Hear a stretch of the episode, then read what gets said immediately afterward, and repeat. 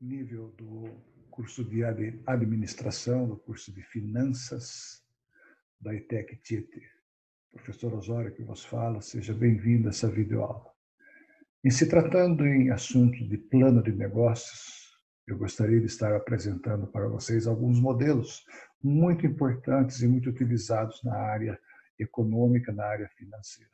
É o quadro do modelo de negócios Canvas, foi muito utilizado no século passado nos Estados Unidos e hoje ele traz para nós uma, um perfil mais modernizado, um perfil mais estrutural.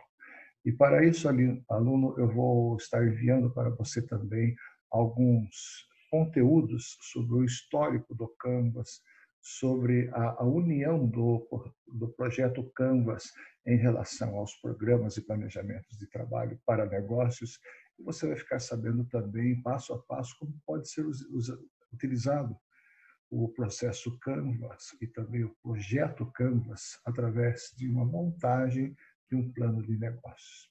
Nós podemos é, imaginar que o Canvas seja simples, mas ele é mais aprofundado do que nós pensamos. Né?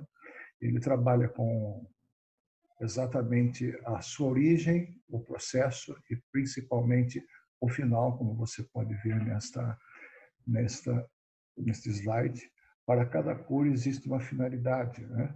para cada fase existe uma finalidade, principalmente um processo sem empregado. Você pode é, estar utilizando esse processo, esse modelo em seu negócio próprio.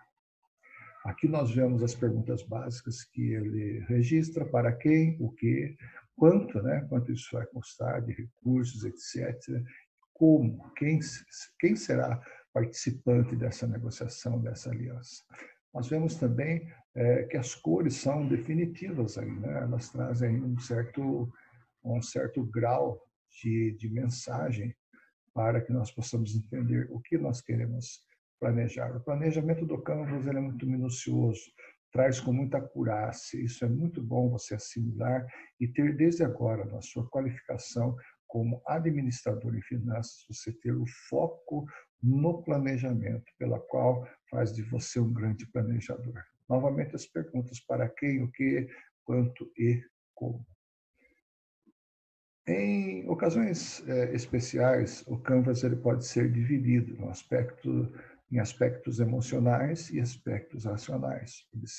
Observe que o emocional, o lado sentimental do, no negócio, se é que nós podemos dizer assim, tecnicamente, o lado emocional daquilo que você trabalha, é o relacionamento de clientes, o segmento de clientes, o fluxo de receitas, os, os canais pela qual você vai estar trabalhando é, massificamente com o ser humano. Já no aspecto racional, é a proposta de valor é, basicamente efetuada as atividades chaves, as parcerias, que são os fornecedores, e também a estrutura de custos e o recurso, o recurso chave.